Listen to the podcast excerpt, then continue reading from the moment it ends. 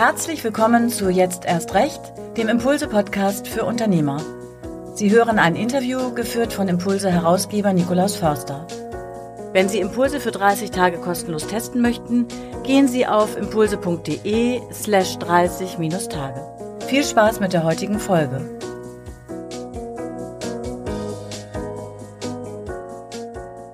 Ja, ich begrüße Sie zum Impulse-Podcast Jetzt erst recht. Äh, der Podcast, äh, sich zum Ziel gesetzt hat, Unternehmerinnen, Unternehmer ähm, zu interviewen, die was Besonderes gemacht haben. Jetzt erst recht, es ist eine Krisenzeit immer noch. Und das ist aber eigentlich die beste Zeit, um neue Dinge zu beginnen. Und deswegen dieses Slogan jetzt erst recht. Ich freue mich, dass wir heute eine Gründerin aus Freiburg zu Gast haben, Annabel Unmüßig. Hallo, guten Tag. Herzlichen Dank. Ja, Frau Unmüßig, ähm, Sie sind die Gründerin von äh, Black F House, Black Forest, Black F. Wenn Sie mal versuchen, das in einer Minute zu beschreiben, was ist das eigentlich?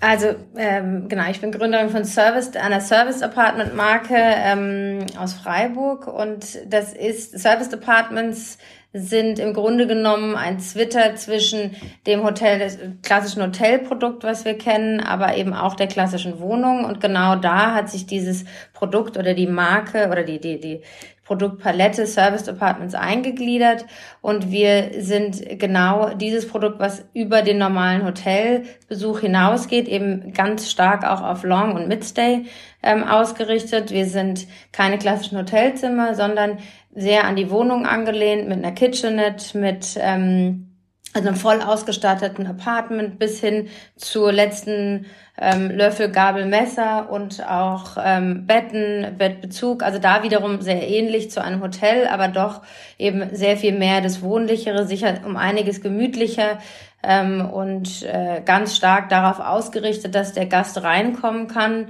und tatsächlich sofort loswohnen kann. Also im, im wahrsten Sinne wirklich das zweite Zuhause, das Wohnen auf Zeit, wo das, wie das Produkt auch ganz oft beschrieben wird, wirklich hier auch vorfindet. Und vielleicht noch als Ergänzung, äh, ich habe mir jetzt angeschaut im Web, alles digital. Es gibt ein Check-in, der ist digital, kontaktlos.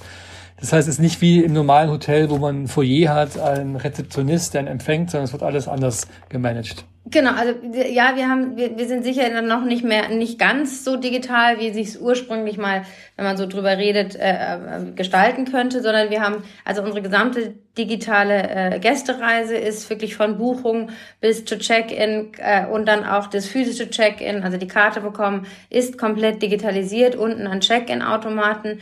Nichtsdestotrotz haben wir gemerkt, dass es unheimlich schön ist für den Gast auch im Zweifel, gerade wenn es irgendwelche Probleme oder Fragen gibt, dass er wirklich proaktiv auch unterstützt wird. So sind, deswegen sind wir von 8 bis 20 Uhr auch wirklich da. Äh, sehr, sehr tolles Team, sehr süße Mädels, die da unten die Gäste begrüßen und wirklich bei allen Themen des Alltags auch helfen. Und ich glaube, diese, diesen Spannungsgrad zwischen sehr digital aufgestellt sein und doch aber noch bei Fragen und Problemen proaktiv vor Ort zu sein. Ich glaube, genau diesen Spannungsgrad, den erfüllen wir und wir merken auch, dass es ähm, eben, und das ist interessant, nicht nur bei den jungen Leuten sehr gut ankommt, sondern auch die älteren Generationen können sich sehr gut, weil wir es auch wirklich sehr einfach gestaltet haben und sehr intuitiv, ähm, können sich gut damit äh, äh identifizieren und haben da, glaube ich, auch ihre Freude. Wir haben immer wieder Leute, die sagen, Mensch, es ist so toll hier alles digital. Das ist wie beim Flugzeug oder beim, wie, wie die Flugreise, dass man wirklich vorher auch schon einchecken kann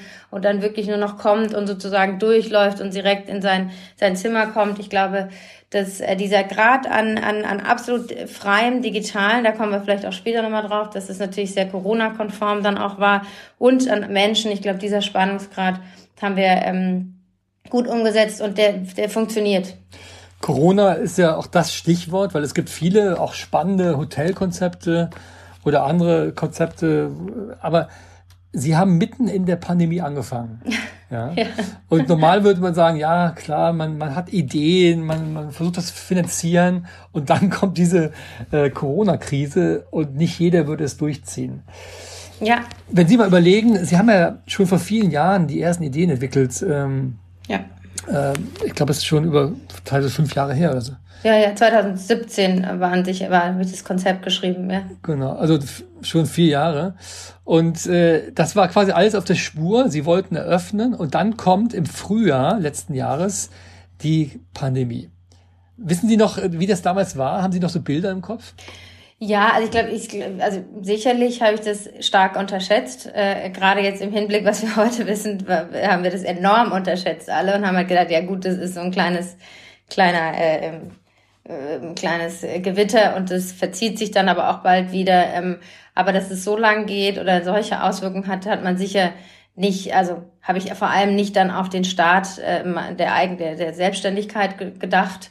Ähm, und als sich dann aber immer weiter so hingezogen hat, war dann irgendwann mal klar, also ähm, jetzt läuft es daraus hinaus. Und dann war tatsächlich im November, am 1. November haben wir eröffnet, sozusagen mit Start der zweiten Welle, also voll, voll drin. Ähm, aber ja, haben dann auch, äh, da hatten wir es ja schon mal, ähm, von, oder in unserem Gespräch hatten wir auch drüber geredet, es war dann aber weniger ein Jetzt erst recht, also nach ihrem Titel, so trotziges Jetzt erst recht. Es war eher so ein, okay, kühler Kopf bewahren, anpacken, wir sind da jetzt drin und jetzt muss man, äh, jetzt muss man, aber jetzt will man auch es beweisen und schauen, dass es äh, einfach funktioniert und dass wir da mit einem ganz proaktiven ähm, äh, Willen drangegangen werden, sicher nochmal noch mal, äh, energischer oder aber auf der anderen Seite auch vorsichtiger ähm, durch Corona, aber so oder so hätten wir da ja immer volle Power gegeben. Aber ja, war, war, war eine sehr äh, spannende Zeit, die wir aber, glaube ich, auch äh, gut genutzt haben und haben das so ein bisschen auch, glaube ich, als äh, lange oder sehr sehr große Probezeit, die wir auch gerade weil es ein Startup war und weil wir natürlich das erste Haus, wir machen ja bald schon das zweite auf, aber das erste Haus, da war natürlich auch viel an Proben und an, wie macht man es besser, Kleinigkeiten, die man verändern kann, um wirklich das Produkt zu optimieren. Die Zeit hätten wir natürlich nie gehabt. Und da muss ich sagen, da haben wir was Gutes draus gemacht, glaube ich. Hm. Wir kommen gleich nochmal dazu, aber Sie sind gedanklich schon bei der Eröffnung im November 2020. Ja, ja. Aber die, der März äh, 2020 war ja der Monat, als die Pandemie ausgerufen wurde. Ja. Und wo vielleicht dann klarer wurde, es ist wirklich ernst. Das ist eben nichts Kleines, sondern es ist ein weltweites Phänomen. Wissen Sie noch, wie Sie damals im März äh, dazu standen?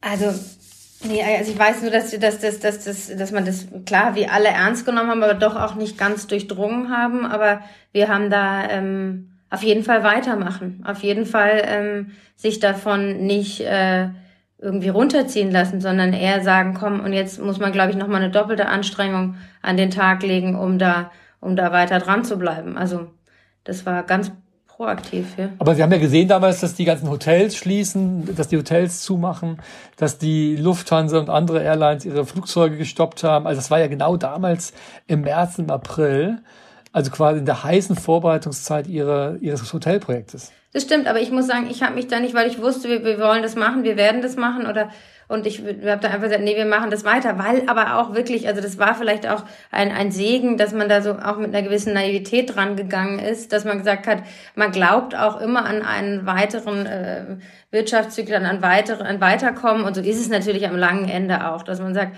es geht immer irgendwie weiter und wir werden dabei sein und werden da ähm, ganz, ganz klar ähm, äh, mit dem Produkt auch punkten. Dass es jetzt so, da können wir nachher auch noch drüber, dass es jetzt so gut auch noch zu Corona gepasst hat, das war natürlich ein ganz toller Zufall und also ganz positiv für uns. Aber ähm, aber nee, also ich habe da glaube ich zu keinem Zeitpunkt gedacht, jetzt lassen wir was lieber oder jetzt äh, jetzt jetzt jetzt jetzt hat man da Angst vor diesem großen Unbekannten. Nee, nee, das also wirklich nicht. Man muss ja auch wissen, dass Sie das lange vorbereitet haben. Ja. Sie haben auch eine Finanzierung äh, sich beschafft. Ja. Das heißt, Sie haben eine Menge da reingesteckt. Kann man sagen, sie hatten eigentlich gar keine Chance, sie mussten weitermachen? Also sie hatten eigentlich auch keine Möglichkeit zu stoppen?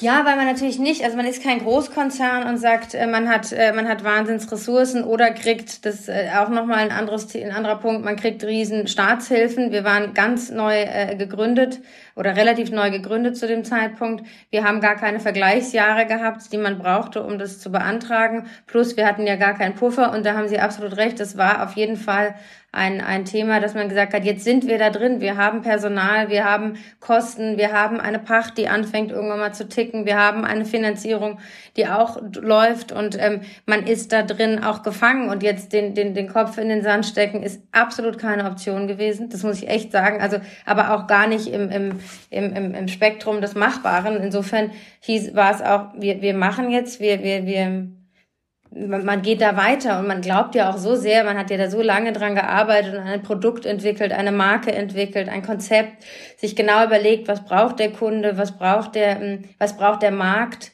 Ähm, und dann ist es auch irgendwie gar nicht mehr im Bereich des Möglichen gewesen, das nicht zu machen oder, oder aufzuschieben. Also das war tatsächlich auch nicht im Bereich des Machbaren. Das ist sicher ein Mix aus beidem, ja. Aber Sie haben ja in einem Umfeld agiert. Also Sie haben einen Kredit aufgenommen damals. Äh, was haben die, was haben die Banken gesagt? Wurden die Banken nicht unruhig, als dann plötzlich im März es dann losging? Nee, die haben ehrlich gesagt da auch, aber gut, wir hatten auch das Konzept sehr gut erklärt, dann gab es sicher auch nochmal weitere äh, Gespräche, aber da war das ja, äh, wurde, hat sich das auch rauskristallisiert, dass das wirklich auch ein Gewinnerkonzept und dass eben wir nicht von einer klassischen Hotellerie reden, sondern Service Apartments ist wirklich nochmal ein ganz anderes Produkt. Ähm, und, äh, und, und, und das haben, glaube ich, also jedenfalls die Leute, mit denen wir da Kontakt haben, auch wirklich schnell erkannt und, und da die Chance drin gese gesehen. Und äh, ja, aber auch der Punkt, was Sie gerade gesagt haben, wir waren ja mitten im Bau. Es war ja alles schon nahezu fertig. Und, ähm, ähm, und, und, und da war da wirklich keine, keine, kein Spielraum für alle Seiten, auch zu sagen, man, man lässt es jetzt Gerade wirklich im Hinblick darauf, dass das Produkt so passend ist zu einer Krise. Wäre das eine andere Krise gewesen, wäre das sicher nochmal ein anderer Gesamtumstand gewesen. Aber jetzt in dieser Form hat das Produkt auch sehr gut tatsächlich zur Krise gepasst, ja. Sie haben eben den Satz gesagt, ähm, ich weiß ja, es geht irgendwie weiter, es geht immer irgendwie weiter. Diese Zuversicht, äh, die ist ja nicht jedem gegeben. Ähm, liegt es daran, dass Sie aus einer Unternehmerfamilie kommen? Also Ihre Eltern, Ihre, Familie ist eben auch in Freiburg eine große Firmengruppe. Hat das was damit zu tun? Haben Sie das erlebt oder wie würden Sie das beschreiben? Ja, also das, das werde ich äh, in letzter Zeit sehr oft gefragt und es ist tatsächlich so, dass ich glaube, dass das mit einem was macht, wenn man so groß geworden ist, dass Eltern immer am, auch, und da gab es ja auch enorm schwierige Zeiten, sicher nochmal um einiges turbulenter als jetzt diese diese diese Corona-Krise jetzt für mich war. Ähm, und ich glaube, dass man da schon auch diese Stehauf-Mentalität äh, lernt und dieses äh, und wenn einem jemand sagt, das funktioniert nicht, dann erst recht und und man sagt Nein, akzeptiert man nicht gleich einfach nur, weil es irgendjemand sagt und man steht wirklich immer wieder auf und versucht zu kämpfen für die Sache, für, für die, aber auch für die Mitarbeiter, ja, für ganz, ganz vielfältig. Ich glaube, das kriegt man schon, wenn man sein Leben lang das so ähm, vorgelebt bekommt von Mutter und Vater an der Stelle sogar. Ähm, da, da, ja, da ist es schwierig, sich dem komplett zu entziehen. Und da bin ich schon, ja, das, das, das, das stimmt, das kann sicher schon sein, dass man da auch dieses ganz Positive und sagt, so, ähm, das, das, das, das kann jetzt alles nicht so schlimm sein und irgendwie berappeln wir uns und das kriegen wir hin. Ich glaube, das bleibt auf jeden Fall aus der Kindheit hängen. Ja. Und gibt es da so Szenen, die sich geprägt haben in der Kindheit? Also in, in diesem Unternehmen, in der Familie? Ja gut, mein, wenn Sie, also mein Vater macht ja Projektentwicklung und da ist es ja so, dass man ja nonstop mit äh, Schwierigkeiten und eigentlich sagt dir jeder, das geht nicht. Eigentlich geht ja von vornherein alles immer nicht und also von dem ersten Grundstück bis hin zu jeder, also jede kleinste Form der Entwicklung mit Städten, mit Mietern, mit allem, was es gibt, also die ganze ähm, Kette der Menschen, die da in so einem Projekt involviert sind. Ähm, und da, glaube ich, habe ich schon auch viel erlebt, dass mein Vater auch oder äh, dieses Unternehmen oft gesagt bekommen hat, das geht nicht und hier und Wahnsinnsrückschläge auch und mit Rückschlägen damit dann gut umgehen. Das habe ich halt immer wieder gesehen, wie er das auch toll oder auch meine Brüder, meine Mutter das wirklich toll immer ähm, hinbekommen haben oder auch manchmal nicht toll, aber dann doch auch äh, aufgestanden sind und ähm, ja, das hat schon ähm, das hat schon was mit einem gemacht und ich habe viele viele Beispiele gesehen, wo es auch echt heavy war, wo es nicht nicht so easy war. Aber es hat sich nicht abgeschreckt. Ja? Es gibt ja auch Unternehmerkinder, die dann das erleben und dann alles wollen, aber auf gar keinen Fall Unternehmer werden. Ja, also ich kann, ich kann nicht sagen, dass man da jetzt frei von Ängsten oder Bedenken oder dass man, dass man Risiko auch richtig einschätzen möchte. Das nicht. Aber ähm, ich glaube, dass das mich eher gereizt hat. Also ich fand auch, ich war ja da lange davor auch beim Immobilienfonds in Frankfurt beim amerikanischen angestellt. Das war sicher auch ganz tolles Arbeiten, lag auch am Umfeld und an der Firma für die ich gearbeitet und auch an den, an den Projekten, die ich hatte. Aber das ist, äh, Selbstständigkeit ist nochmal eine andere Art von Herausforderung, sicher eine andere Form von Schlaflosigkeit, die man dann auch mal hat. Äh, und das, äh, und damit umgehen dann auch. Ich, also, ich glaube, das war, es hat mich eher immer angezogen. Letztendlich hat es mich eher angezogen als abgeschreckt, auf jeden Fall. Und meine Brüder, ehrlich gesagt, auch. Ich glaube, das liegt auch so ein bisschen an, dem, an der Mentalität meiner Eltern, gerade auch meines Vaters, die da sehr, ähm, mit sehr viel Freude, mit einer unglaublichen Freude und der ist, äh, mein Vater ist 70 und hat eine Energie eines also wirklich eines 45-Jährigen, da, da, dem können die meisten nicht mithalten. Also ich übrigens auch nicht, was das Energielevel angeht. Und der hat einen Spaß und eine Freude und ein, eine Kreativität, was er alles noch schaffen will und umsetzen will. Und ich glaube, das, das äh, hat schon was, schon, schon mich eher immer positiv zum, zum Selbstständigkeit äh, ähm, getragen. Also da, da auf jeden Fall gar keine Abneigung. Sie haben ja studiert, ein Bachelorstudium gemacht. Äh, Unternehmensfinanzierung war ein Schwerpunkt. Sie waren bei, bei Immobilienfonds.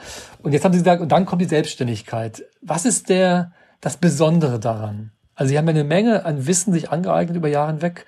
Und jetzt sind Sie selbst im Risiko. Ja. Also, ich glaube, dieses, dieses Selbstgestalten und dann aber auch in letzter Konsequenz dafür verantwortlich sein, weil beispielsweise im Beruf davor war ich auch sehr frei, sehr selbstgestalterisch, aber am Ende war es immer so, dass dass man natürlich auch in einem großen Fonds äh, gar nicht äh, gar nicht die absolute Konsequenz je in der also in der absoluten Konsequenz verspürt. Und sei es jetzt so jede Entscheidung oder heute ist es so, die man trifft, jede kleinste Investition und also wirklich kleinste im im Sinne des Betrages auch ähm, hat ja eine Auswirkung, hat, hat ähm, Dinge, die man bedenken muss und, und auch mit Personal und so. Das hat schon nochmal, also das hat mich sehr gereizt, weil du natürlich das Risiko hast und aber auch eben dieses, dieses letzte, letzte, also dass man wirklich alles bis zum letzten Punkt durchdenken muss und dafür dann auch gerade stehen muss. Aber in beide Richtungen. Also beim Erfolg, da kann man sich genauso dann auch ähm, sich feiern, sich freuen, stolz drauf sein, aber genauso auch, wenn es schief geht, wenn es Probleme gibt und Risiken gibt und die dann auch zu lösen. Und ehrlich gesagt muss ich sagen, das ist sicher zum Thema davor mit Eltern, das reizt mich unheimlich. Probleme reizen mich wahnsinnig. Das macht mir eine große Freude. Wenn alles glatt geht, bin ich eher irritiert. Äh, also das muss ich ehrlich sagen, ich finde, da stimmt irgendwas nicht. Also wie kann denn jetzt so viel gut laufen? Ich freue mich oft und es macht mir eine Freude, wenn was nicht funktioniert, wenn man vor Problemen steht und sich erörtert und durchdenkt und vielleicht nochmal mit anderen hm, oder Problematiken wirklich durch zu durchdringen und verschiedene Lösungswege und dann am besten sich für irgendwas zu dann auch zu tatsächlich zu entscheiden und dann äh, alles dafür zu tun, dass es klappt. Das ist es, was mich tatsächlich äh, sehr reizt. Und das ist auch ein Teil des Unternehmertums, ein Teil der Selbstständigkeit und äh, da da, da ist ein bisschen der Blutdruck erhöht. Das ist, glaube ich, was oftmals ist nicht nonstop, ne? aber äh, ab und an ist, gehört es schon dazu und macht viel Freude. Das sind Sie, so sind Sie geprägt worden, aber Sie haben ja auch Mitarbeiter. Sie haben ein kleines Team aufgebaut, fünf, sechs Leute, ähm, die ja nicht alle aus Unternehmerfamilien kommen, wie ich vermute. Gab es da nicht Zweifel, gab es da nicht Skepsis, als dann dieser Lockdown kam und plötzlich die ganzen Aussichten ganz anders waren als vorher? Wir, also witzigerweise, wir haben, äh, wir haben jetzt gerade sechs Angestellte und ähm, davon sind drei aus Unternehmerfamilien. Also doch, genau, drei sind aus Unternehmerfamilien und die sind sehr, das merkt man dann witzigerweise wirklich auch, dass die da anders geprägt sind, dass die da auch mit einer großen Freude dran gehen und dann die Zahlen verfolgen und überlegen, bis zuletzt, wie kann man da rangehen, fühlen sich verantwortlich, denken mit in einer ganz tollen Art. Das hätte ich niemals gedacht, dass die, dass die, es gilt sicher nicht immer für jeden und für alle, aber die, an die ich jetzt speziell denke, die denken mit und fühlen sich verantwortlich und sagen auch, das ist auch ihr Baby. Und gerade in der Krise waren wir schon sehr eng zusammen, auch weil man ja auch kaum auf andere Leute am Anfang, gerade in der Vorbereitungszeit gestoßen ist. Und da waren wir sehr eng auch im Team zusammen und die denken, die haben da wirklich einen Elan und einen Spaß dran, da jetzt auch, äh, die, wie die Auslastung immer weiter steigt, dass man entgegen dem Trend des Marktes, was die Hotellerie jetzt angeht, ähm, ständig die Zahlen outperformt. Das war schon auch, und auch mit Gästen, das Feedback zu sehen, dass, dass jetzt mittlerweile bei uns schon 40 Firmen nonstop immer wieder buchen, fast jede Woche, wie die viele äh, neue Buchungen reinbekommen von denselben Firmen, was ja jedes Mal ein schönes Kompliment ist, zu sehen, das Produkt wird angenommen und die Leute kommen wieder. Mm und dass die Auslastung hochgeht. Das macht schon viel Spaß und da sind die auch alle sehr proaktiv dabei. Hm. Wenn wir auf den 1. November gucken, das war der Tag der Eröffnung, der offizielle Tag.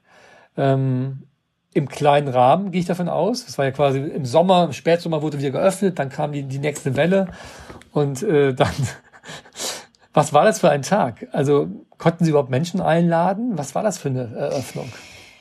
Nee, wir, genau, wir hatten nochmal so ein Soft Opening, genau, genau, glaube ich, ich weiß nicht mehr ganz genau, aber drei, vier Tage vor der, ähm, vor dem richtigen Lockdown und da war so ein bisschen so eine Stimmung von Eröffnung, aber im ganz winzigen Rahmen haben wir ein bisschen angestoßen und dann haben wir und das gilt auch immer noch, bisschen schade, dass wir jetzt die Eröffnungsfeier nicht machen konnten, aber wir werden sie definitiv nachholen, spätestens dann auch beim zweiten Haus.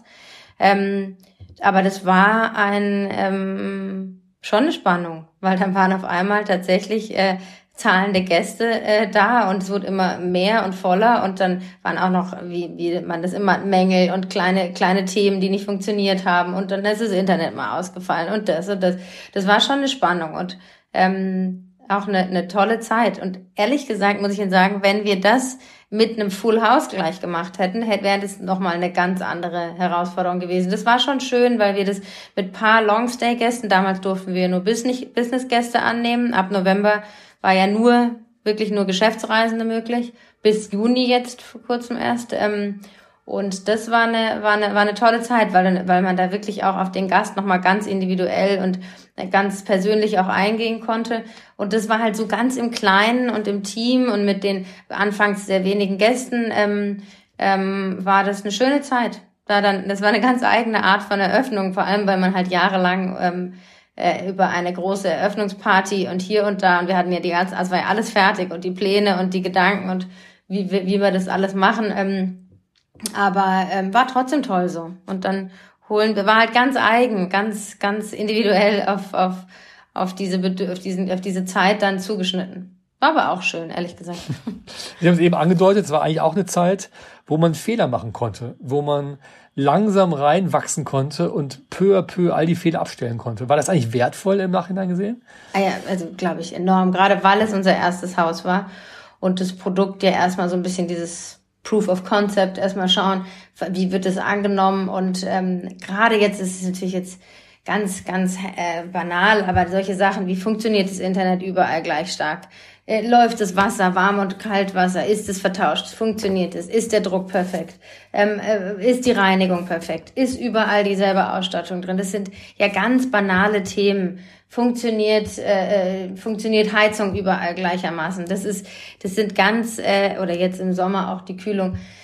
Das sind ganz banale Themen, aber die, die hatten wir natürlich auch äh, ganz andere Zeit damit umzugehen. Und ehrlich gesagt haben wir uns, glaube ich, viele Schelten und viele Probleme ähm, äh, entzogen, dadurch, dass wir eben diese lange Vorlaufzeit oder diese Warm-up-Phase hatten, hätten wir die gleich mit einer Auslastung von 50, 60 Prozent gehabt, wäre das teilweise todespeinlich gewesen. Ich war Gott froh, dass wir dann diese Zeit hatten. Sie war dann am Ende ein bisschen zu lang, also so lang haben wir dann auch nicht gebraucht. Es wäre schön gewesen, wenn dann so, also wir waren dann wirklich parat im Januar, Februar und das ist dann noch, waren dann ein paar Monate, die, die dann, wo wir uns hätten mehr gewünscht, aber mm, ähm, oder oder mehr wieder ein bisschen mehr Dampf, aber es war war war trotzdem gut so. Und wie gesagt, die ganzen Kinderkrankheiten haben wir uns ähm, konnten wir ganz gemütlich und entspannt äh, und und und sukzessive abarbeiten, ohne jetzt den ganz schlimmen Stress zu haben. Das war so ein bisschen auch ehrlich gesagt eine, eine gute Zeit. Bei vielen Firmen ist in der Zeit das Geld ausgegangen. Äh, Sie waren recht entspannt. Hatten Sie genug Liquidität, um das auch trotz geringerer Umsätze als eigentlich geplant, das durchzustehen? Ja, ehrlich gesagt waren die gar nicht. Im November war es noch ein bisschen schwierig und dann waren wir jetzt in der Krise fast nonstop bei 40, 45 Prozent Auslastung. Ich schaue hier gerade auf mein Blatt Papier. Also wir waren hier ähm, ab, äh, ab März waren wir, oder im Februar, März waren wir richtig äh, gut dabei und dann eigentlich nur noch 40, 40, 50 Prozent und dann ab Juni waren wir schon bei ähm, 60 Prozent. Ähm, im Juli jetzt bei 82, haben jetzt teilweise eine Woche am Stück äh, 100% Auslastung gehabt. Also wir, wir waren gar nicht, dadurch, dass, unser, dass ich unseren Businessplan am Anfang sehr konservativ geschrieben habe für die Anfangszeit, ähm, war das gar nicht so weit weg von unserem Businessplan. Und äh, wir hatten schöne Puffer noch, also ich hatte in den Businessplan äh, genug Luft eingebaut, dass man auch eine schwierige Anfangszeit ähm, äh, ähm, gut überleben konnte. Insofern war der Gap gar nicht so groß bei uns und gerade in den letzten äh, Wochen war der oder Monaten auch ähm, drei vier Monaten war der war der eigentlich war war war es gar nicht schlimm. Also wir haben das gut gemeistert, ne? Also dafür, dass man denkt, Corona ist da so eine Schwierigkeit gewesen. Aber nochmal, wir sind kein Hotel. Das, äh, das, das ist sicher nochmal bei der Hotellerie eine andere, eine andere Zusammensetzung. Wir sind sehr auf Wohnen. Die Leute müssen sich hier nicht begegnen. Sie können kochen, als die Restaurants auch zu waren. Ähm, konnten die Leute hier für sich selber kochen, einkaufen, sehr autark, auch unabhängig von anderen leben. Ähm, das war ähm, sicher sehr, sicher was anderes wie in einem, wie in einem Hotel. Also das war wahrscheinlich der Corona-Vorteil, ne? Durch das Konzept konnten sie dann den Leuten einen Vorteil bieten. Unbedingt, ja. Sie haben eben über Ihren... Also und das Digitale. Das Digitale war sicher, dass man ganz autark, man kann hier reinkommen, wenn man möchte und niemand... Kontaktlos. Kontaktlos, wenn man möchte. Das wollen die meisten nicht. Aber wenn man möchte, kann man hier kontaktlos reinkommen, muss mit niemandem reden, niemanden sehen im Zweifel und kann hochgehen und sich wirklich komplett frei bewegen. Wir haben unten eine Lobby, eine sehr schöne, das ist das verlängerte Wohnzimmer und da, da, da sitzen auch oft Leute, aber wenn man möchte, kann man sich dem komplett entziehen. Und das haben auch sicher viele Leute gemacht. Ähm, und haben hier Homeoffice dann komplett hier in unsere Zimmer verlegt. Hier waren teilweise ganze Stockwerke nur zum Homeoffice umfunktioniert, wo Leute, Projektleute, Projektarbeiter ähm, oder Doktoranden, Ingenieure nicht mehr in die Firmen konnten und dann haben sie hier ge, äh, gearbeitet von hier aus. Die Rolle Ihres Vaters, äh, Sie haben einen Pachtvertrag mit Ihrem Vater. Das muss man sagen, vielleicht der erste, der erste Standort ein bisschen leichter, weil es sozusagen innerhalb der Familie ist. Und jetzt im zweiten Standort müssen Sie quasi dann ganz frei spielen. Kann man das so beschreiben? Nee, das, das stimmt relativ genau. Also der Pachtvertrag ist absolut marktübliche Konditionen, nahezu dieselben Konditionen wie de, der Hotelbetrieb neben mir, aber nichtsdestotrotz haben Sie recht, im, im, im, im Zweifel oder in der absoluten Krise wäre das jetzt anders verlaufen, ist natürlich das beim ersten Haus ähm, in der Familie das zu haben, sicher äh, würde, ähm, würde man sicher schneller und einfacher reden und auf größere Verständnisse äh, treffen. Aber zum Glück mussten wir dann gar nicht, sind wir gar nicht in dieses Fahrwasser gekommen. Und wir sind von Anfang an, also direkt nach der mietfreien Zeit, gleich äh, Pacht zahlen können und waren wirklich in einer guten, in einer guten Position. Ist Ihr Vater dann mit seiner Erfahrung auch Sparringspartner für Sie? Ja, auf jeden Fall. Also natürlich gar nicht jetzt also in dem Sinne des Produktes Hotellerie ähm, ähm, beziehungsweise Service Departments, das jetzt weniger, aber natürlich Zahlen begreift man. Und zu sagen, äh, das sind die wirtschaftlichen Konditionen, das sind die Verpflichtungen, die man hat, das sind Kostenerträge, das sind, das ist ja überall letztlich, wenn man Kaufmann ist, ist man Kaufmann. Und wenn man wirtschaftlich denkt, äh, dann das, da ist er auf jeden Fall ein toller Sparingspartner und auch der ähm, Finanzchef der Firma Unmüßig, ähm, aber genauso auch äh, unser Manager hier vor Ort, der also aus einer Hotelleriefamilie kommt, den hatten Sie auch schon mal kennengelernt, der das, das sind alles äh, tolle Leute, die in einem ganz unterschiedlichen Rahmen ähm, da waren und, und wirklich das, das äh, zu dem gemacht haben, was wir, wo wir jetzt gerade wirklich auf einem tollen Weg sind. Der Podcast heißt jetzt erst recht. Ähm, verstehen Sie andere, die eher zurückhaltend sind, sagen, ja gut, vielleicht jetzt gerade nicht, sondern später und nicht jetzt erst recht? Nicht so, nee, also natürlich, also menschlich, gedanklich, ja, aber vom, vom, von dem, von der Mentalität, muss ich ehrlich sagen, oder von dem, von der Geisteshaltung, muss ich sagen, dass ich es nicht so ganz verstehe und ähm, dass ich viele Zurückhaltung ähm, wie, wie gesagt, also es gilt ganz sicher bei jedem Markt und auf jedem Produkt nochmal ein unterschiedliche Gesamtzusammenhänge. Aber ähm, jetzt in meiner Sphäre und in dem, in dem Service Apartment Markt ähm, kann ich es nicht nachvollziehen. Und äh, glaube ich auch, dass es oftmals zu so einer Dynamik und so einem negativen Fahrwasser und Strudel gerät, dass das oftmals äh, eine selbstprophezeiende Kiste wird. Wenn Sie jetzt zurück überlegen, so eine der schärfsten Krisen, die wir in Deutschland je gehabt haben, was haben Sie persönlich mitgenommen? Gibt es so Learnings, die Sie aus dieser Zeit mitnehmen? Ich glaube, dass man ähm, auf jeden Fall flexibel bleiben muss. Ich glaube, die Flexibilität im Kopf zu sagen, man, man scheut sich nicht für individuellen Konzepten, schnell anpassen, Prozesse abändern, wenn man merkt, sie funktionieren nicht, sich da eine, die Hürde so gering wie möglich zu halten, auch die innere, zu sagen, ähm, funktioniert nicht, wir, wir, wir scheuen uns nicht, äh, Dinge anzupassen. Ich glaube, das ist ganz, ganz wichtig. Und da, äh, wenn man da nicht ähm, ja, frei und flexibel genug ist, glaube ich, kann das schon schon auch zum Straucheln geraten. Und das, glaube ich, äh, ähm, werde ich mir hoffentlich immer mm, vor Augen halten und auch weiter flexibel bleiben. Jetzt nicht nonstop hier, aber an den richtigen Stellen und gut durchdacht. Ähm, das ist sicher ein Learning, dass man da ähm, frei bleiben muss im Geiste. Was, nehmen, was geben Sie anderen Unternehmer mit auf den Weg? Also andere, die vielleicht ein bisschen skeptischer sind, die noch ein bisschen zögern. Was würden Sie denen mit auf den Weg geben? Ich glaube, dass, wie gesagt, die, die, die, die Geisteshaltung eine andere ist. Wir sind ein kleines äh, Unternehmen. Wir fangen jetzt erst an, weitere Häuser, Expansionen zu betreiben. Ähm, ich kann das sicher nicht so, äh, sicher, da kann man nicht für große Firmen sprechen. Aber wenn man sagt, also ich würde immer schon kämpferisch bleiben und kämpferisch, aber jetzt, wie ich vorher auch schon sagte, nicht im trotzigen Sinne, sondern immer im ganz proaktiven für die Sache, für das, für die, fürs Personal, für die Weiterentwicklung. Und ich glaube, dass man oft viel, viel mehr, und das meinte ich vorher mit der Flexibilität und mit dem, mit dem, mit, mit im Geiste offen bleiben. Ich glaube, da ist manchmal so viel mehr Luft drin, als man auf den ersten Blick oder auch bei eingefahrenen Gedankengängen, bei Prozessen, die man sich scheut, weil man sie lange aufgesetzt hat, da, da abzuändern. Ich glaube, das ist schon, wenn man, da, wenn man sich da nicht scheut, ähm, richtig nochmal hinzuschauen, da kann man unglaublich viel noch abändern dass man so ein bisschen die Barriere, dass man innerlich sagt, nein, und ich schaue nochmal mit neuen Augen oder ich hole mir, wie Sie gerade gesagt haben, Sparingspartner, die nochmal aus einem anderen Blickwinkel, vielleicht sogar aus einer anderen Branche draufschauen und sich wirklich nochmal mit der Materie von anderen Blickwinkeln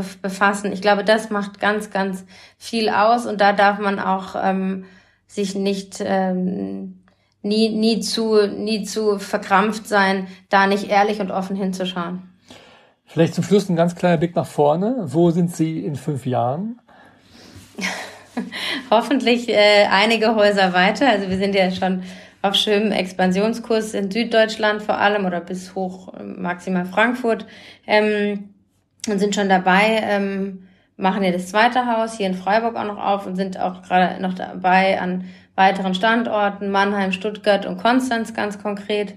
Und ähm, ja, und ich hoffe, dass wenn Sie heute in fünf Jahren, dass wir es geschafft haben, mal mindestens noch zwei, drei weitere Häuser zu eröffnen oder in der Pipeline dann auch noch weitere zu haben und das Produkt ähm, Service Department auch wirklich weiter am Markt präsent zu machen, dazu beizutragen, dass das verstanden wird, weil das schon, wir haben schon große große Probleme auch die Abgrenzung zur Hotellerie und auch zur Ferienwohnung und zum normalen klassischen Wohnen da nochmal weiter zu das, das, das aufzubauen und auch ein pers tolles Personal weiterhin ähm, zu finden und aufzubauen. Das macht auch unheimlich viel Spaß und ist, glaube ich, eines der Schwierigkeiten schlechthin in der Branche auch. Und ähm, ja, dass man weiter schafft, diese Marke toll zu stabilisieren und dieses, diese Gemütlichkeit, dieses Thema Heimat und ähm, ähm, einen zweiten Wohnen, Wohnen auf Zeit zu, zu haben, dass man einen zweiten Wohnsitz zu haben oder eine zweite Heimat zu haben, dass man das schafft, weiter voranzutreiben und das Produkt wirklich zu, äh, so, so zu perfektionieren, dass der Kunde wirklich weiterhin so glücklich ist, wie er zum Glück jetzt schon ist.